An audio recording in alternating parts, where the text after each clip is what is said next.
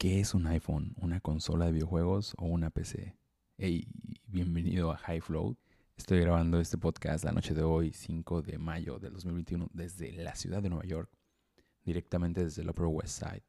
Te recuerdo que estoy luchando con mi perfeccionismo, así que es posible que te encuentres con algún error de historia, algún error de dicción eh, o algo más probablemente.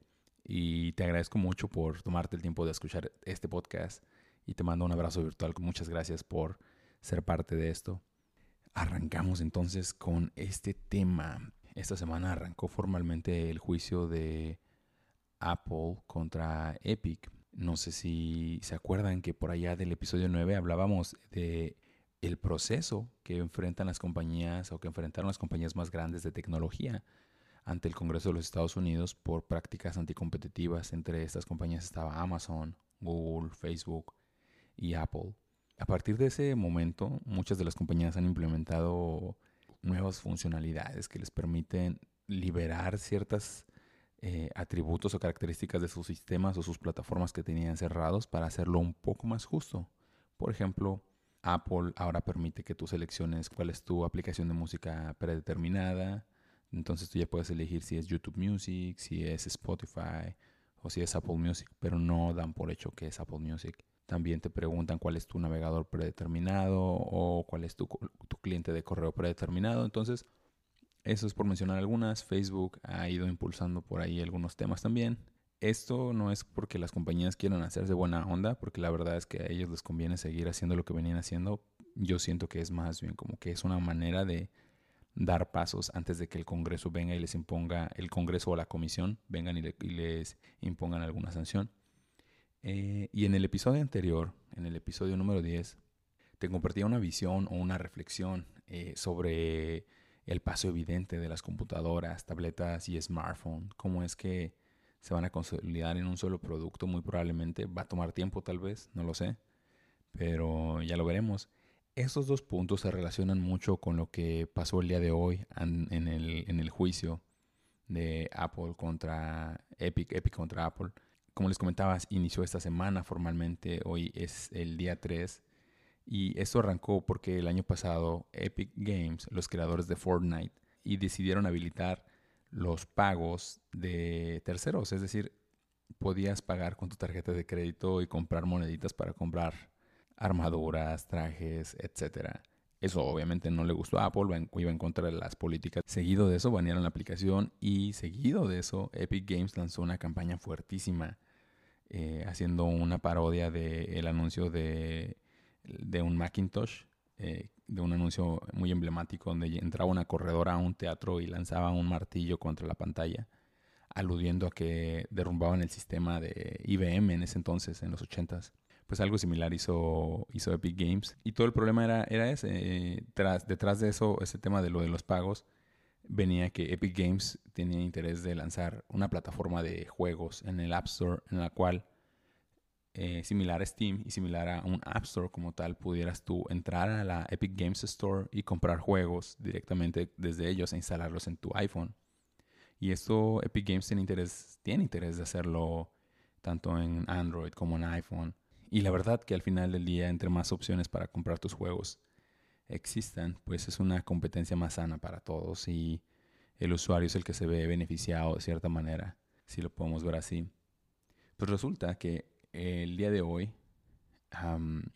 llamaron a juicio, llamaron al juicio a las consolas a Sony, Nintendo y Microsoft. Muy curiosamente, cuando los llamaron, Apple o el abogado de Apple les hizo una advertencia, no una recomendación. Recuerden que si les dijo, recuerden que si a Apple les va mal, ustedes también van a caer después, muy probablemente van a caer después, aludiendo a que, oye, pues ponte de nuestro lado, porque si, nos, si caemos nosotros van a caer todos. Porque es bien sabido que las tiendas de las plataformas de videojuegos, como es Xbox, PlayStation y Nintendo, también tienen ciertos candados o muchos candados, se quedan con un buen porcentaje de las ventas y pues al final son sistemas cerrados que solamente puedes instalar la aplicación de la tienda de, videojuegos a menos que hagas eh, alguna modificación a la consola, lo cual viola los términos y condiciones del producto. Entonces ya entras ahí en otros temas, pero eh, tal cual, no, no, puedes instalar otras aplicaciones más que las, de, que las que vienen de la tienda y hay un proceso que tienes que seguir para publicar tu aplicación en la tienda de Nintendo, de PlayStation o de Microsoft para Xbox. Me dio un poco de risa cuando lo leía en un artículo de TheVerge.com. Voy a dejar la liga también en la descripción de, del podcast. Em, porque es irónico, porque Microsoft trató de publicar una aplicación llamada Shadow, si mal no recuerdo, o al menos ese era el, nombre clave para el xCloud, en el cual querían permitir que los usuarios tuvieran acceso a una librería de juegos de Microsoft y que pagaran una suscripción a Microsoft y jugaran los videojuegos. Y ellos decían que eso era similar a, a, lo que es Netflix, que tú entras a Netflix, es una plataforma que te ofrece muchas películas, no tienes que pagar por todas las películas, simplemente tú tienes tu suscripción con Netflix o con Disney Plus o con cualquier plataforma de streaming de video. Digamos que el fin es el mismo. Tú comienzas a ver un contenido e interactúas con él, ¿no? Tienes pausa, adelantar, mm, salir, cambiar idioma. Entonces ellos como bajo esa premisa decían, no, pues también puedes tener un, videojuego en el cual entras a la aplicación, cargas el videojuego desde la nube y lo juegas. ¿Por qué tendría que ser diferente? El punto es que eh, no le permitieron el acceso a, en ese momento a, Xbox. Fue una noticia también del año pasado. Y pues es chistoso como hoy Apple le pedía de cierta manera a Microsoft que se pusiera de su lado cuando ellos le cerraron la puerta en las narices a Microsoft. Y, y pues es, es, incongruente. Eh, llegó un punto en la, en la discusión en la que, bueno, no en la discusión, sino en cómo se fueron presentando los en, el, en el juicio, y se me hizo muy curioso cómo es que Apple quería posicionar el iPhone como si fuera un Xbox, un sistema cerrado, con un ambiente muy controlado. Pero Xbox, bueno, Microsoft respondió diciendo que no, que el Xbox más bien es como un iPod y que el iPhone pues es más bien como una PC. Tiene un propósito general en el cual puedes jugar, puedes hacer cosas productivas, crear, consumir contenido, ocio es una herramienta, es un, es un producto redondo de propósito general, no está definido cuál es su propósito. El propósito se lo da la persona que lo usa con el, en lo que hace en el día a día.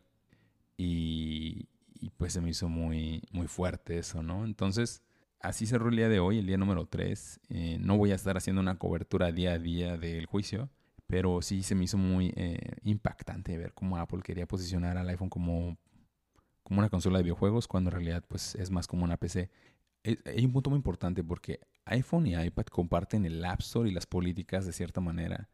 Y Apple lo trata de posicionar al iPad como la nueva computadora, como que el iPad es una computadora. Siendo ese el caso, ¿por qué entonces Fortnite no podría hacer lo que quiera hacer en el iPad o en el App Store del iPad, aunque siguen siendo las mismas?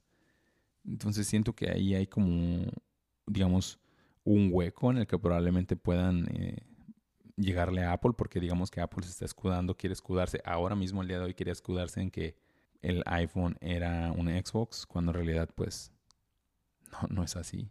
Y bueno, pues para cerrar el episodio de hoy, mi perspectiva es que si gana Epic este juicio es un mensaje muy bueno para la comunidad de developers y de otras compañías, porque es como pegarle al grande. Apple ahora mismo es la compañía más poderosa del mundo, entonces sería, sería muy bueno para todos, para los consumidores sobre todo. Y es un cambio necesario, es un cambio necesario y que en algún momento a Microsoft le tocó también. Ya hablaremos en otro podcast de ello, eh, que a Microsoft también le, le tocó, no en un juicio tal cual contra una compañía, pero sí le aplicaron varias sanciones por prácticas anticompetitivas. Entonces, pues ojalá que sea en beneficio de todos lo que resulte. Muchas gracias por escuchar este espacio. Espero que te haya... Muchas gracias por escuchar este espacio. Espero que te haya gustado muchísimo. Si te late este cotorreo, recomiéndaselo a alguien más. Y nos escuchamos en el siguiente podcast.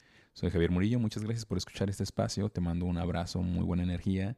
Si te late este cotorreo, suscríbete al podcast y recomiéndaselo a alguien más. Adiós.